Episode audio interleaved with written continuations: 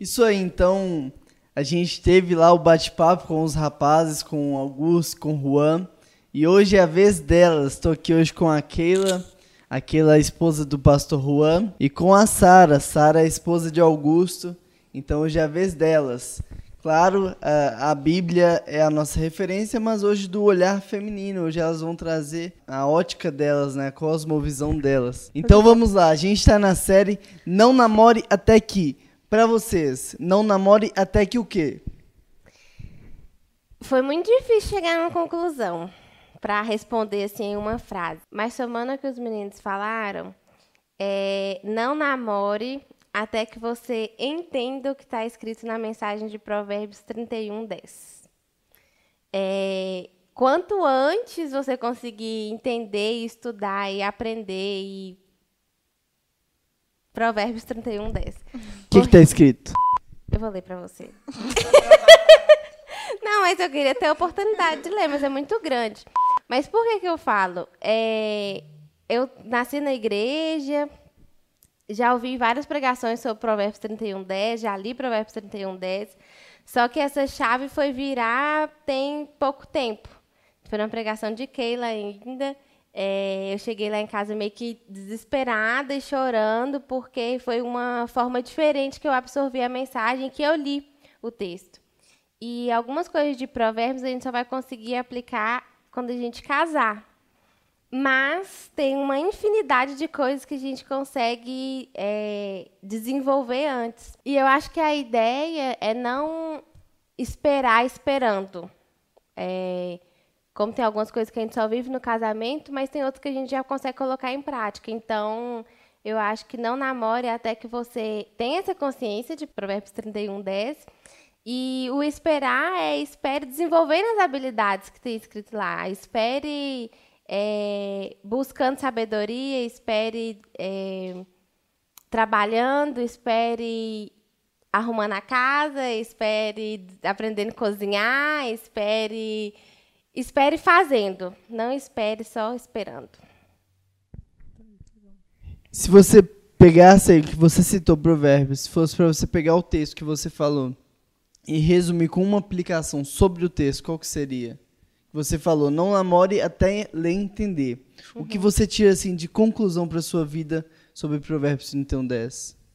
Eu acho que o que mais se aplica é em relação à sabedoria da mulher de Provérbios 31, 10. A capacidade que ela tem, que a mulher tem de fazer a quantidade de coisas que ela faz ainda mantendo princípios bíblicos, mantendo o que Jesus ensinou. Então, se for para resumir uma palavra, a sabedoria.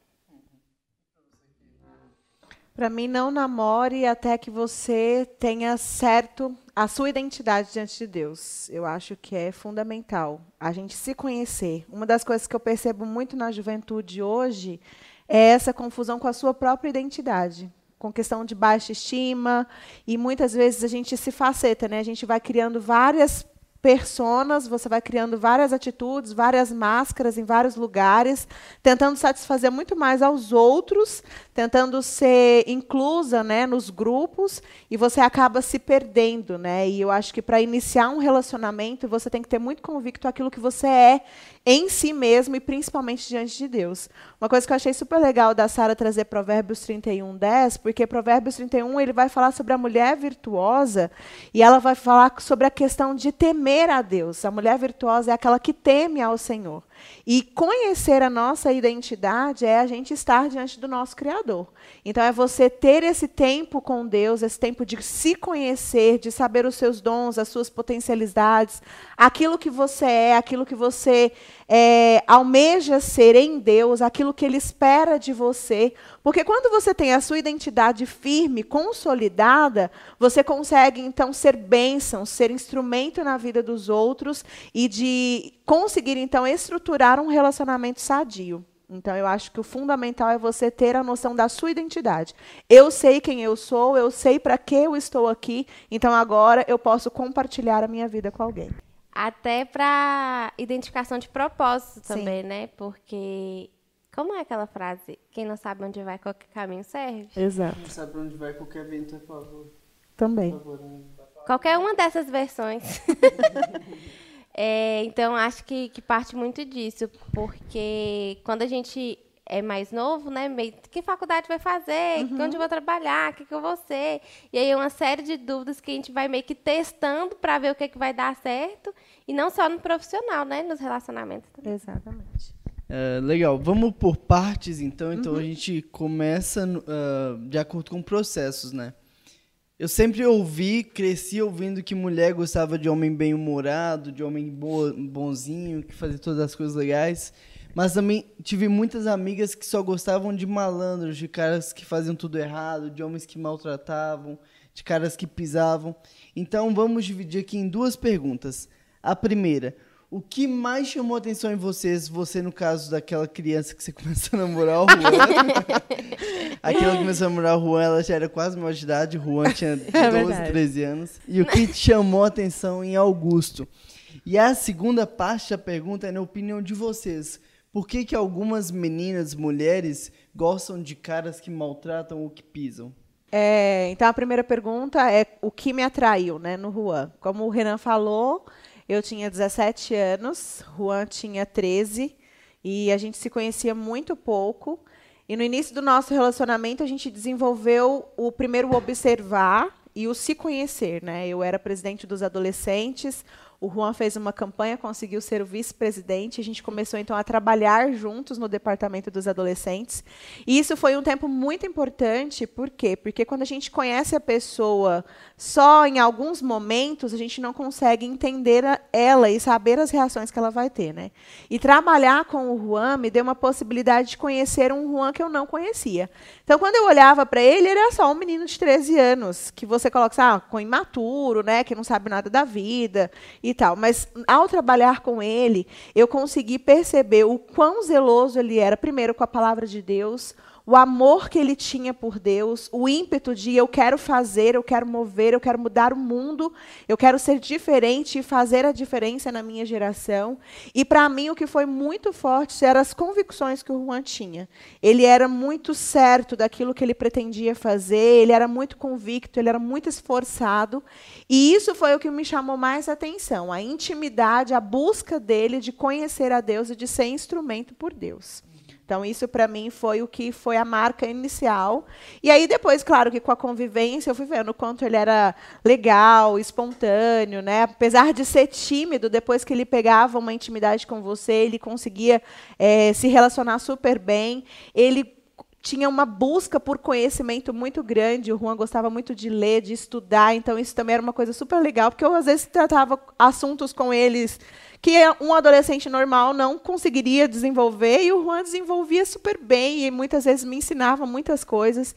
E isso também criou uma curiosidade muito grande. Falei, nossa, que menino que é esse? Né? Um menino prodígio. então, assim, o processo de se conhecer e de oração foi muito importante nessa convicção do início do nosso namoro. E com relação à sua segunda pergunta, do porquê que algumas mulheres às vezes buscam esse tipo de personalidade no, na pessoa que vai se relacionar, eu acho que entra muito numa questão de carência. Né? A mulher ela tem uma, uma tendência a projetar no, no namorado algo que faltou para ela durante né, a sua infância ou até durante, às vezes, a sua vida. E, às vezes, o que a mulher precisava era de um pai que fosse presente, um pai que colocasse limite, um pai que exercesse ali a sua autoridade. E, por ela se sentir tão solta, às vezes, ela busca no, no, no namorado, então, uma pessoa que seja assim, uma pessoa que seja mais rígida, uma pessoa que, às vezes, seja mais grosseira no falar. Por quê? Porque vai trazer a saciedade dessa carência que ela tinha. Ou o oposto também. Né? Então, quando às vezes ela tem é, uma referência masculina muito negativa, que pressionou muito, às vezes ela quer um namorado que seja muito mimosinho e tal, que é uma necessidade egoísta, né? que aí já começa um namoro completamente errado, porque a gente já aprendeu que a gente vai namorar com o objetivo de casamento, de fazer o outro feliz, do amor sacrificial. Então, assim, ao meu ver, eu acho que é muito mais uma busca de uma carência já deturpada, errada, de algo que não foi saciado antes e que ela está tentando, então, suprir.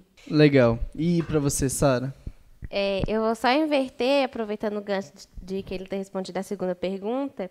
Eu acho que entra na questão até do que você falou da identidade, Sim. porque como ela não, como a menina não sabe quem ela é e, e, e, não consegue se valorizar, ela submete a qualquer outra pessoa que vai suprir essa carência, né? Uhum. Então, é, eu acho que está completamente associada a isso. Nossos pais se conhecem há muito tempo, pegou Augusto no colo, mas eu não convivi com ele inicialmente. Nosso primeiro contato foi pelo Facebook. Então, ele era de outra igreja e tal, não, não consegui. A gente demorou encontrar assim pessoalmente.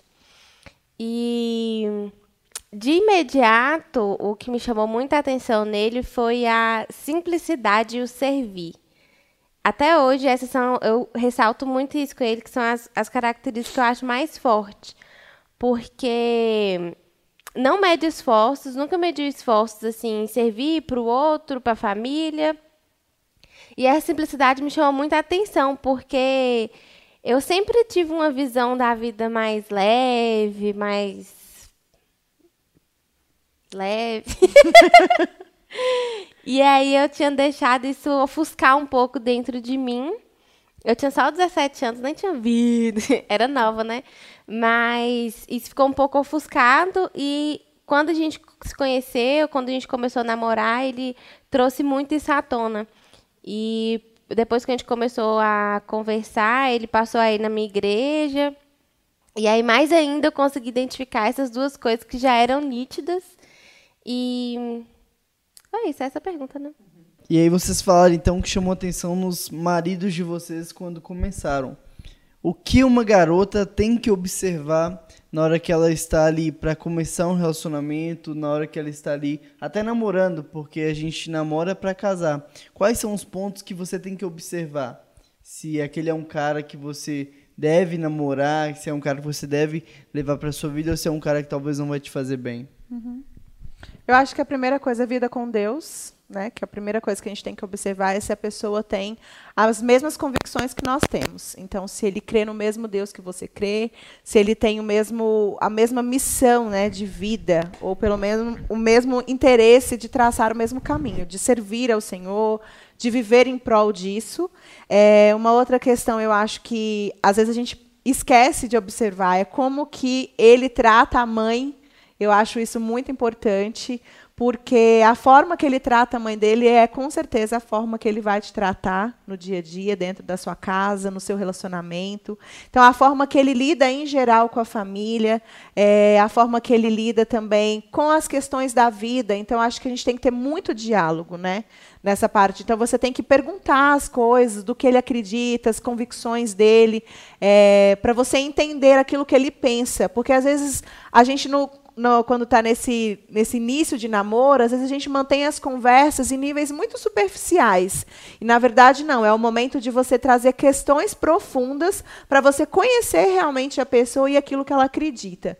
Então, observar isso, o pensamento dela, o temer a Deus, o relacionamento dele com os familiares. E eu acho que, em último lugar, seria essa questão física ou material, porque isso aí a gente constrói, isso aí vem com o tempo. Eu acho que, fundamentalmente, seriam essas questões. Interessante que você comentou sobre a mãe, porque tem muita garota que tem uns ciúmes da sogra da mãe. Então acho até legal e bonito ele não tratar a mãe bem, tratar com uma grosseria. Mas se ele trata a mãe daquele jeito, provavelmente ele vai tratar pior a namorada. Então, se ele é respeitoso, se ele ama, se ele cuida, uhum. ele vai refletir isso no casamento. Mas se ele já é impaciente, já é grosso, uh, vai ser um reflexo também. Exatamente. E você?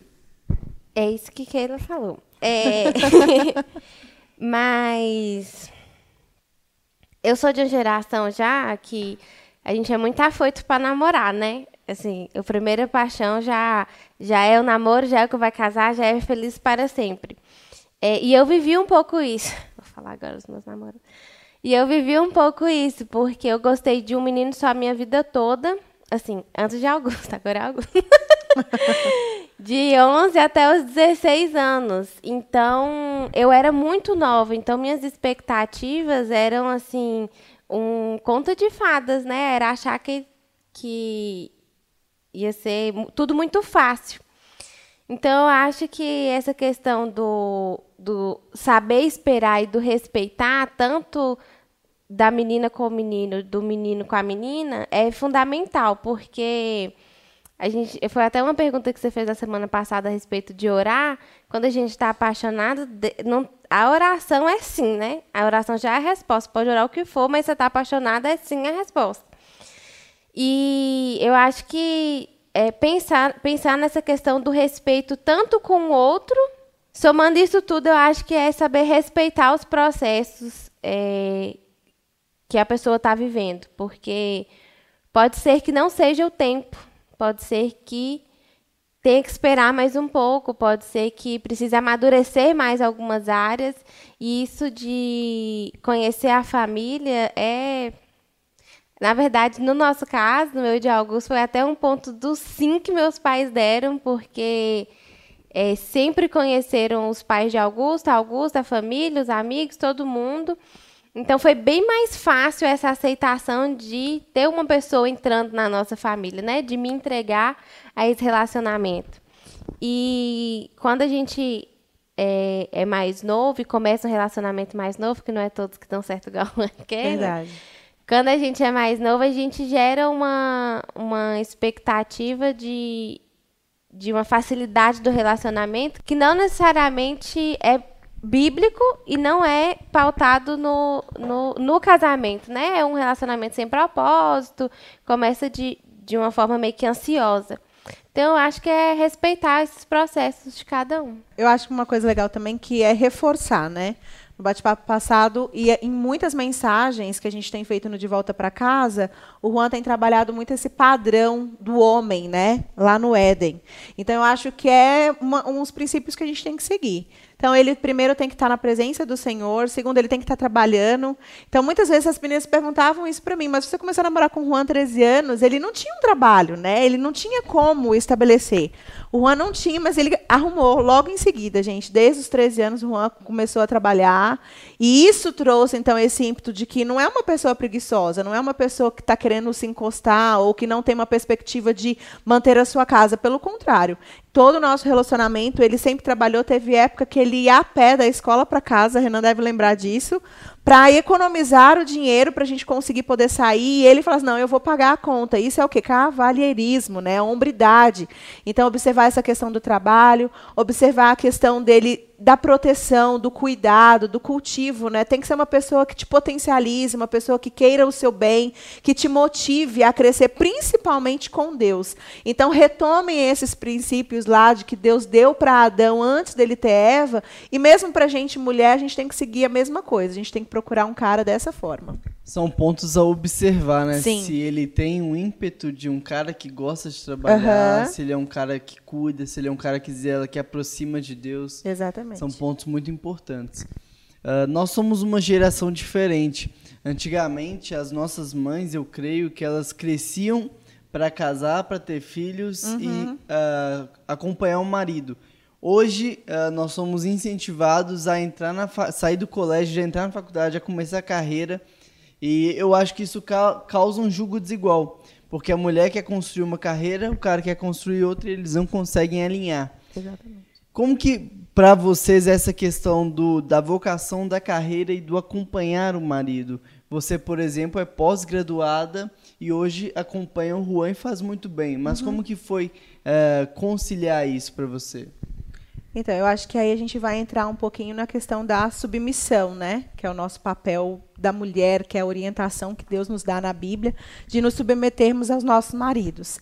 E uma coisa que eu quero trazer é que a submissão, ela precisa ser entendida e a gente vai partir lá do princípio. Primeiro você tem que saber quem você é, a sua identidade. Então, eu sou mulher, Deus me fez mulher e qual é a mulher que Deus me fez para ser? Ele me fez para ser uma auxiliadora idônea. Isso que está em Provérbios 31, 10, que a Sara trouxe. Né? Lá vai estar tá te mostrando como que você tem que exercer esse auxílio. Né? Então, assim, para mim, todo o tempo no relacionamento, quando a gente estava namorando, a gente teve é, essa questão porque eu estava na faculdade e o Juan estava no ensino médio. Mas o Ru sempre buscou muito conhecimento, então não teve muito esse julgo desigual. Então, eu estava buscando, estava às vezes trabalhando alguma algumas coisas eu fiz pedagogia na UFMG, e às vezes eu vinha conversar com ele, nossa, estou com dificuldade, e ele ia, ele pesquisava na internet, ele fala, não, tenta isso, faz isso, olha o que, que esse autor... Então, assim, tem que primeiro ter essa busca né, dos dois para serem para caminharem juntos, e para mim foi muito claro quando a gente casou e quando o Juan falou assim, olha, eu estou indo para o ministério, que a partir daquele momento eu viveria na submissão da missão dele, que é o quê? Eu estarei sobre a missão dele.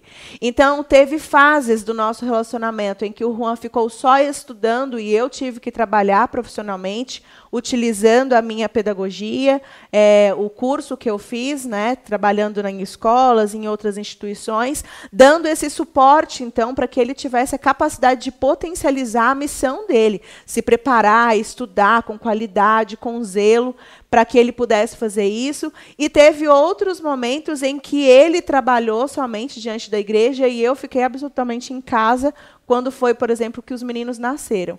Então a gente sempre, sempre teve essa dinâmica muito tranquila, no sentido de qual é a missão da nossa casa?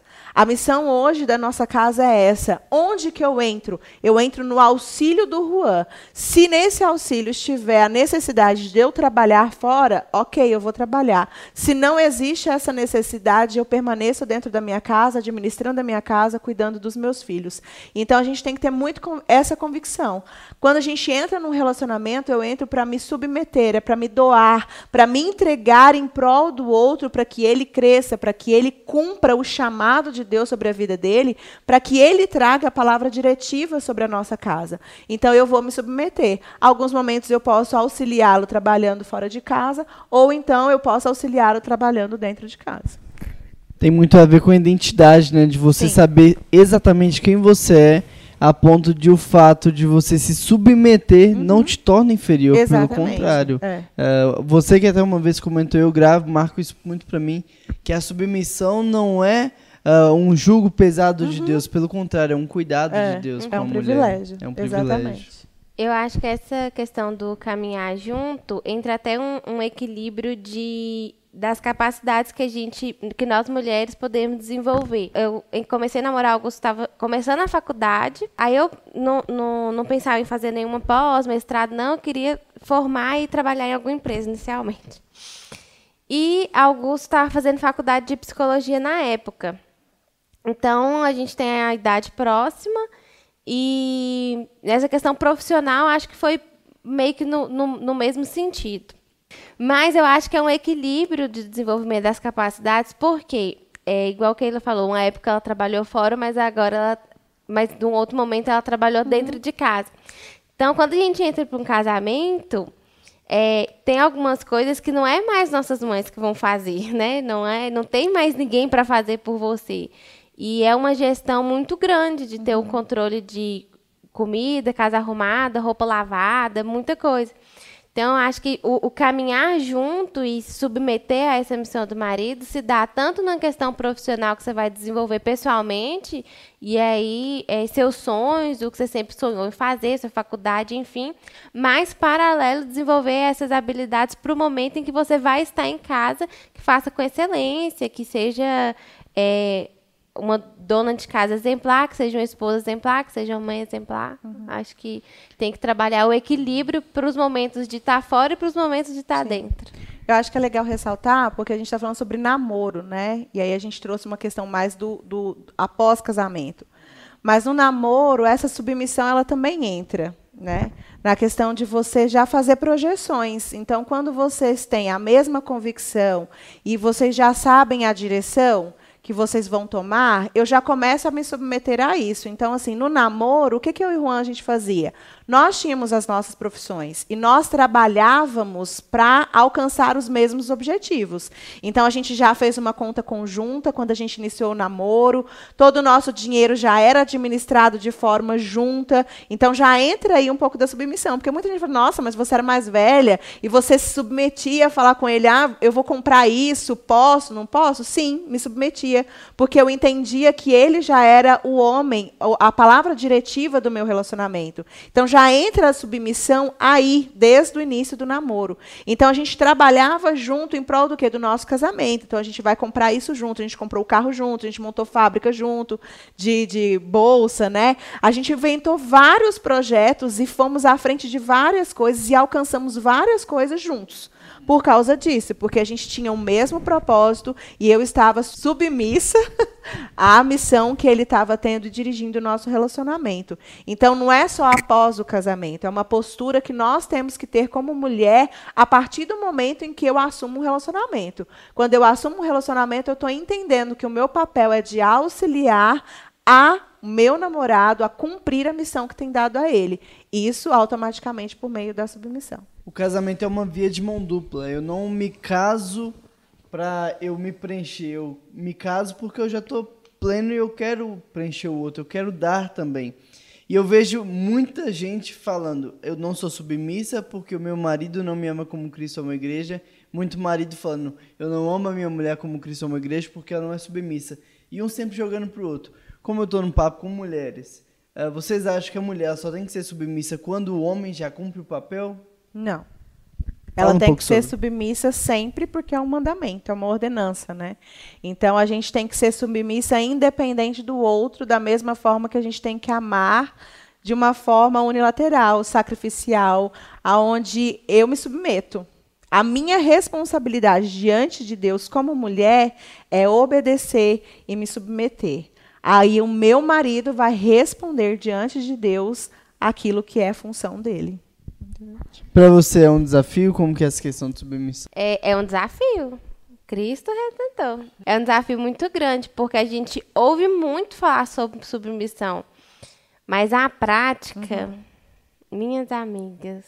Eu acho que hoje a gente vive num mundo muito feminista, né? E a gente tem que tomar muito cuidado com isso.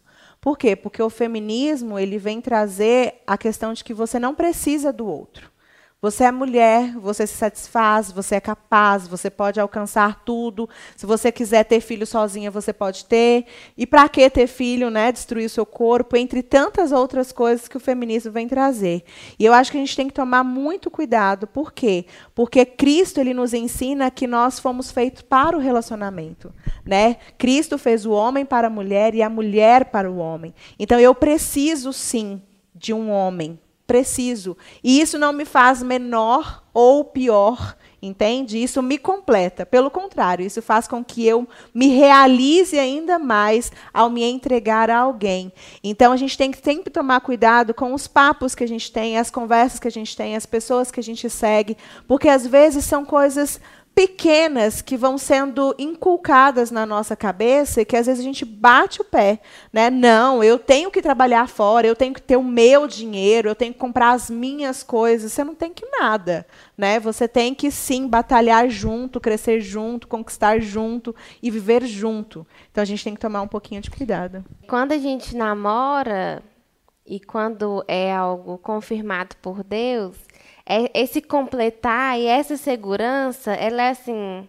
Ela não vem no casamento, ela vem de fato no namoro. Então, tudo que a gente está falando em relação a não namore até que você entenda provérbios, não namore até que você tenha sua identidade firmada, não namore até que você entenda seu propósito, não namore até que o solo esteja preparado para receber a semente. Essas confirmações, ela não vem no casamento. Ela vem quando você faz o compromisso com a pessoa, porque é, é uma construção, né? É, é uma aliança que começa uhum. no namoro, ela é firmada com casamento eternizando, mas é um, um, são coisas que precisam ser trabalhadas desde o momento que você assume o um compromisso com a pessoa. A submissão é um assunto muito, muito delicado, como o feminismo também é um assunto muito delicado que a gente tem que cuidar uhum. muito ao caminhar uh, nesses assuntos. Mas a submissão, como você citou, é estar debaixo de uma missão. E estar debaixo de uma missão é, é respeitar nem sempre que uh, for de acordo com aquilo que eu penso. Eu vejo muitas mulheres que uh, falam ser submissas, mas debatem até o final e faz de tudo para a vontade ser feita e não aceita uh, opinião contrária. Uh, acha que submissão é um desrespeito, acha que submissão é, é uma imposição. Fala um pouco mais sobre essa questão de você aceitar mesmo quando não é a sua opinião que está sendo aceita ali no fim e também sobre uh, como que reflete na vida de vocês o marido de vocês cumprir o papel deles. Porque aqui a gente está falando para os dois públicos. Sim. Então a gente está falando para as mulheres sobre submissão, Uhum. mas também do olhar de vocês, como é importante o marido de vocês cumprir o papel Sim. do marido excelente. Eu acho que o principal ponto da submissão é que para eu ser submissa, o meu marido tem que ter uma missão. Né? Então, o meu namorado ele tem que saber para onde ele está indo. Ele tem que saber qual que é o propósito. Pra onde que ele Então, vai te pra- levar. Exatamente. Então, assim, fica muito mais fácil para a mulher entender a submissão quando o cara é firme no propósito, em quem ele é, em quem Deus é e na missão que ele tem para fazer. Então, fica muito mais fácil para a gente ter a segurança de que, não, ok, então eu sei onde eu estou pisando, então agora eu vou me entregar e a gente vai junto e eu vou potencializar e vou fazer o máximo. Então, a primeira coisa para você, rapaz, que quer namorar e quer ter uma namorada submissa a você é tenha definido a sua missão. Para que, que Deus te colocou no mundo e o que Ele está pedindo para que você faça. Quando você tiver isso claro, compartilhe com a pessoa, veja se ela tem o mesmo desejo e automaticamente ela vai se submeter. Então, é, isso fica muito mais fácil. Tá? É, agora, essa questão de ter discordâncias, eu acho que a gente, como ser humano, a gente sempre vai ter discordâncias. É, em muitas situações, às vezes a gente pode discordar de pensamento, discordar de perspectiva, de às vezes falar, ah, tem gente que no relacionamento é mais positivo, tem outros que são mais negativos. Então a gente sempre vai discordar. Eu acho que no caso da mulher, ela primeiro tem que ter essa convicção de que o meu marido ele é temente a Deus, ele tem um relacionamento com Deus, ele tem uma missão. Se ele tem essas três coisas, eu tenho que entender que a palavra de direção na minha casa, no meu relacionamento, vem dele. Então, por mais que eu discorde, eu vou me submeter. Então, eu abro mão, porque isso é o amor sacrificial. Eu abro mão da minha vontade, eu abro mão dos meus desejos, eu abro mão de estar certa para que a gente mantenha o nosso relacionamento e mantenha a espiritualidade, mantenha o objetivo e a gente caminhe para o alvo. E eu acho que é uma coisa muito interessante que eu sempre brinco com as meninas, é que às vezes a gente fala, ah, eu vou me submeter, mas aí se der errado lá na frente, o que, que a gente faz? Ah, eu avisei. Eu Isso não é submissão. Né? Isso não é submissão. Quando chega lá na frente, você tem que fazer o quê quando você é submissa? Nossa, que pena, não deu certo. Qual é o próximo caminho? Eu estou contigo, vamos junto. Vamos traçar então de novo. Tem que recomeçar? Vamos recomeçar. Então, entender isso. Tá? Eu acho que a primeira coisa que a gente precisa entender é a palavra diretiva do nosso relacionamento vem sempre do homem. Então, isso facilita na hora que tiver uma discordância da gente sub- se submeter. Pode falar. É, e respeitar esse, essa posição do marido, do homem, eu acho que vem desde os nossos relacionamentos todos, né? Com os pais, com os tios, familiares, com irmãos, porque não vai ser da noite para o dia que vai desenvolver esse respeito, né? Essa, esse, esse obedecer à submissão. Então, desde o namoro, ou antes de namorar, é, essa- essas, essas características de, de respeitar o próximo, que, esteja, que seja autoridade sobre a sua vida, o pastor, o líder, é, facilita o processo de você saber respeitar a posição do seu marido. Porque se você desrespeita todo mundo e seu marido faz uma coisa, não fica achando que você vai conseguir respeitar com facilidade. Exatamente. Então tem que ser um trabalho muito mais interno, né? Eu É. falo que a gente tem que trabalhar em nós. Eu trabalho o meu coração. Quando eu trabalho o meu coração, isso gera também mudança no coração do outro. Então, ah, a gente não tem que ser reativo, né? Eu não vou amar a Marissa porque ela tá sendo submissa. Eu vou amar porque é o meu papel como homem. Sim. A Marissa não vai ser só submissa só se eu fizer o meu papel, é porque é o papel dela. Então a gente tem que aprender a ser ativo naquilo que Deus me chamou para ser.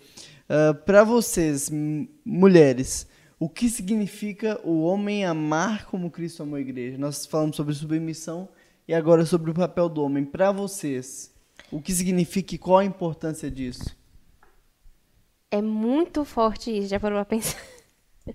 Eu creio que é até um pouco mais difícil. eu acho que é um desafio maior. Com porque certeza. Exatamente. É, é se você se matar pelo outro, É, né? é isso que eu ia falar, é sacrificial.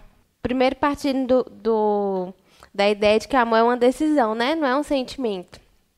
Então, quando é, a gente decide casar, decide caminhar juntos, decide viver essa vida a dois, esse amor sacrificial, às vezes, não é que ele vai deixar de me amar, mas é um, um amor em que, se não alimentado com uma busca é, diária por, por conhecer a Deus, por conhecer a Bíblia, por relacionamento com Deus, ele vai falhar.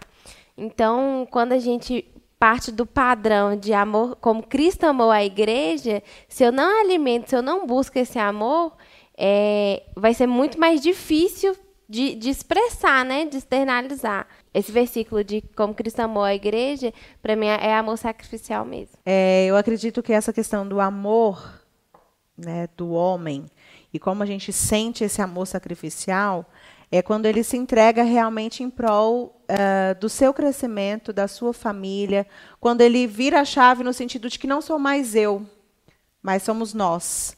Né? E aí a, a, tudo muda, tudo muda. Então, eu vou projetar o meu futuro, eu não projeto mais aquilo que eu quero, eu projeto aquilo que é bom para nós, para nossa família. E uma coisa que eu acho interessante, quando a gente pensa assim no amor sacrificial de Cristo pela igreja, a gente pensa só na morte na cruz. Mas eu acho que teve um aspecto também antes, porque ele era Deus e ele se esvaziou. Né? Ele abriu mão, ele abriu mão de tudo que ele tinha para descer, se fazer carne, deixar um legado e mostrar então esse amor em ações práticas. Então eu acho que o homem, ele tem que fazer exata- exatamente isso, ele tem que se esvaziar, né, de si mesmo e abrir mão de si, abrir mão dos seus prazeres, abrir mão dos seus desejos, abrir mão daquilo que ele gostaria de fazer, do seu poder, se entregar totalmente diante de Deus para cumprir aquilo que Deus quer para a sua família e demonstrar isso em ações práticas, né? Então dizer em palavras, expressar com atitudes, né? Então a mulher ela gosta de se sentir amada no sentido de se sentir valorizada, priorizada, de entender que ela realmente é o seu primeiro pensamento. E isso é uma coisa positiva do cara falar assim: "Não, eu não vou comprar isso para mim. Eu vou comprar isso para nós e te perguntar o que que você acha, o que que você não acha, te fazer parte. Eu acho que a mulher se sente amada nesse sentido. Eu vou só citar Juan, é, que ele falou isso com a gente essa semana, em relação a esse sacrifício, porque às vezes a gente vê o homem se sacrificar por coisas que são tão poucas, por coisas tão pequenas e se entrega a fazer tanta coisa para dar um conforto, se entrega a fazer tanta coisa por dar uma roupa de marca, se entrega tanto e aí se sacrifica e morre por isso que não é o real objetivo, que não é o que Deus quer que eles façam, né? Que o amor sacrificial nesse caso é, é se sacrificar para que a família esteja na presença de Deus, sacrificar para que a família esteja mais próxima de Deus e viva a Bíblia. Amém. Ah, e aí, então, agora falando dentro de um relacionamento, dentro de um namoro, e nós já aprendemos que namoro não é evangelismo, para eu começar a namorar esperando converter aquela pessoa, na opinião de vocês, quais são os pontos, os ah, princípios ali para identificar que um namoro não está sendo saudável, que o namoro não está te fazendo bem e que talvez é até necessário romper aquele namoro?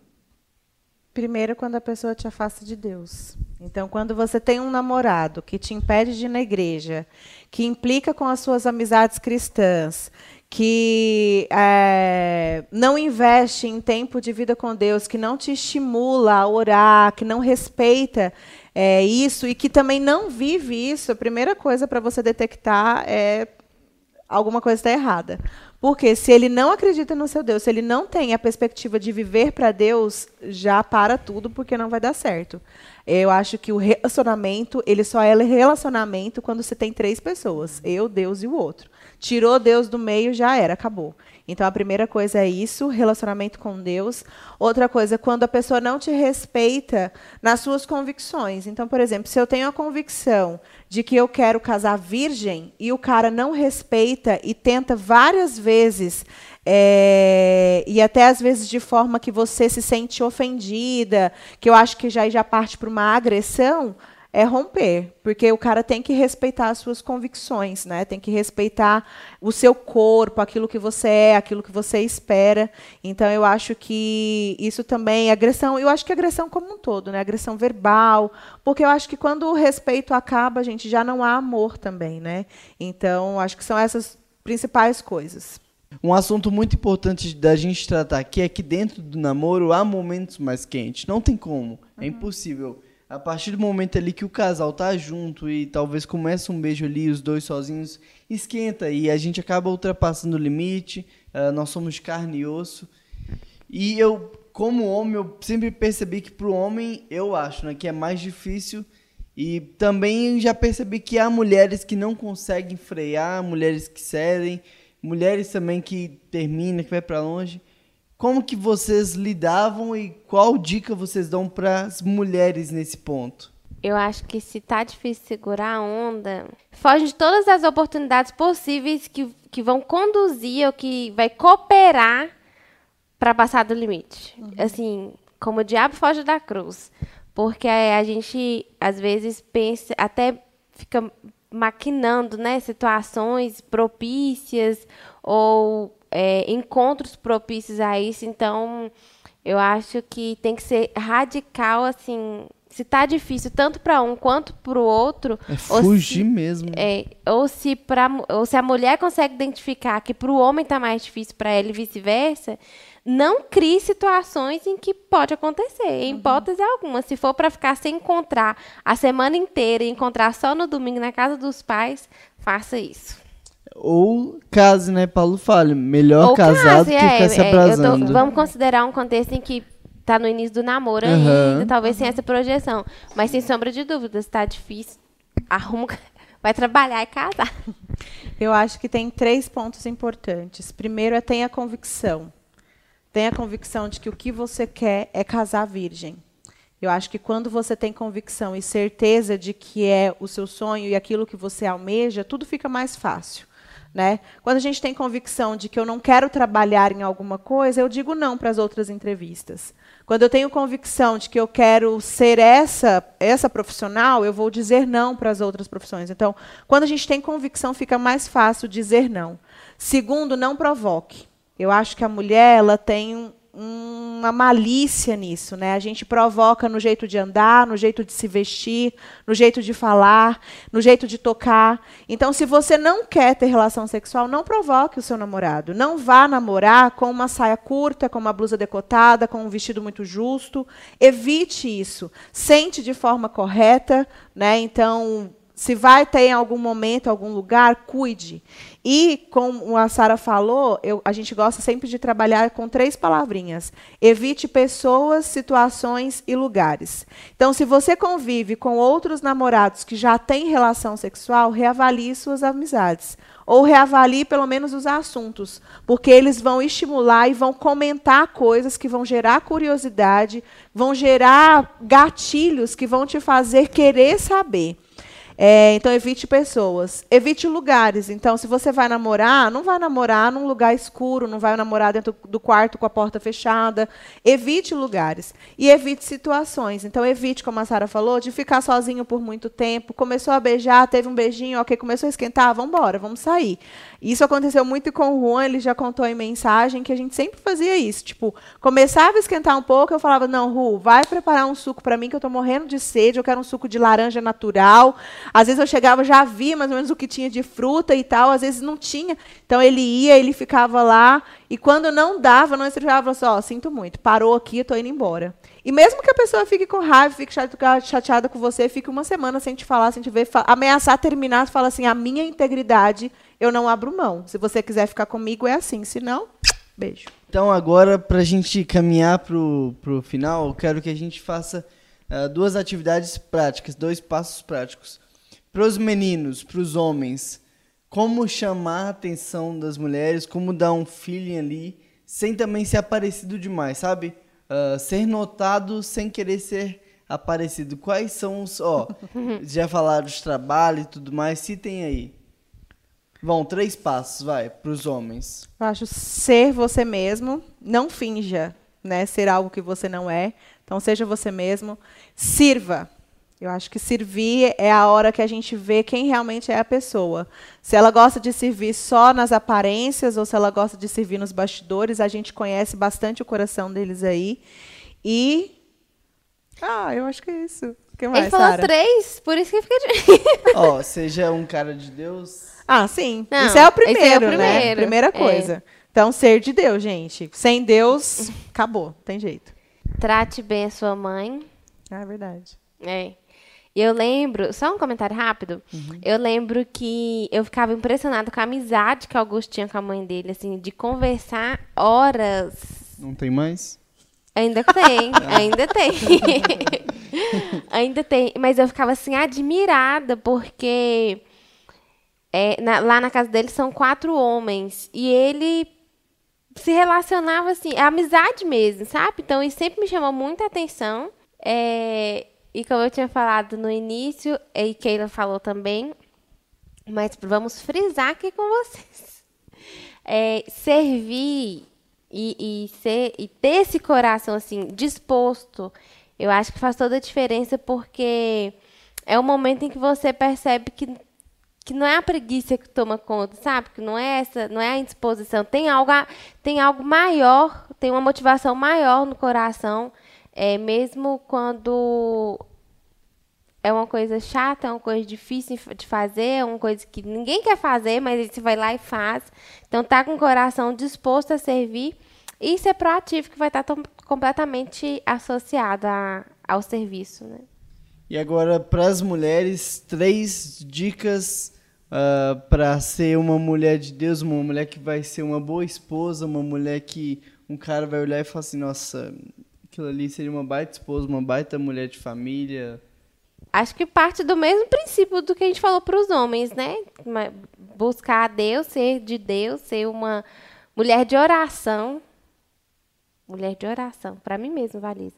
Mulher de oração, aprender a cuidar tanto de você quanto do, do lar da sua casa. Então, assim, eu acho que eu citei isso umas três vezes na, nessa conversa, no bate-papo, mas é um. Quando a gente casa, é um, um choque de realidade mesmo, assim, sabe? Então, se você. Se dentro de casa, com sua mãe, com suas irmãs, você não tem esse, essa proatividade do, do cuidar do que é seu, do cuidar da sua casa, do seu quarto, suas coisas, é, vai ter uma dificuldade muito grande. E também relacionamento com os pais de maneira geral, porque esse cuidado que, que a gente desenvolve com nossos pais por, por amar é o que a gente vai conseguir externalizar com o nosso marido, com o namorado, com quem a gente for se relacionar. Então, acho que essas três coisas. Eu acho que vai partir também do mesmo princípio. Então, ser você. Eu acho que a mulher ela tem uma tendência muito de se maquiar demais, aflorar demais quem ela é para transparecer às vezes coisas que nem precisa. Então, seja você, seja natural, é, seja simples, né? Que eu acho que isso faz diferença. Trabalhe também, né? Às vezes a gente quer ter um uma pessoa, um namorado que sirva e tal, mas às vezes quando ele está tão envolvido, a gente acaba freando porque nós não estamos envolvidas. Então se envolva. Eu acho que pense no reino. Quando você está pensando no reino, Deus vai suprindo todas as outras coisas. Então, é, priorize o reino de Deus. E a última coisa, eu acho que ter o relacionamento com Deus e priorizar o relacionamento com o Espírito Santo. Então, estude a Bíblia, leia a Bíblia- Bíblia e frutifique. Né? Trabalhe esses frutos, que eu acho que isso vai facilitar muito no relacionamento como um todo. Então, ter domínio próprio, ter alegria, mansidão, longanimidade, todos os frutos do Espírito e já internalize e já aprenda a ser submissa. Isso aí, muito bom, muito bom mesmo. Ah, vale muito a pena, né, esperar.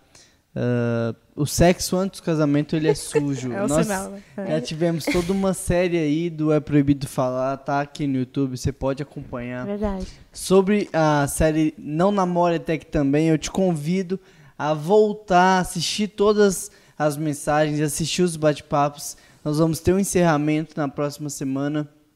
Então assista, comente aqui sobre esse bate-papo, o que fez sentido, o que a Keila falou que você gostou, o que a Sara falou. Compartilhe, mande para seus amigos, porque essa mensagem é para agregar, é para ajudar, então vale muito a pena. Que Deus abençoe, curta aqui, comente e que você não suma, se envolva. Se você quer participar de alguma célula, se você quer alguma ajuda, a gente está aqui para te servir, tá bom? Que Deus abençoe. Sara, muito obrigado. Obrigada que eu. Deus continue dando paciência para Augusto. Brincadeira. Keila, muito obrigado também.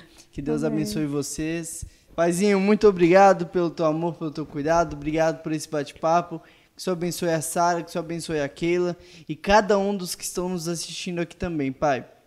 Que o Senhor possa chegar em cada casa, em cada lar, em cada relacionamento, Pai.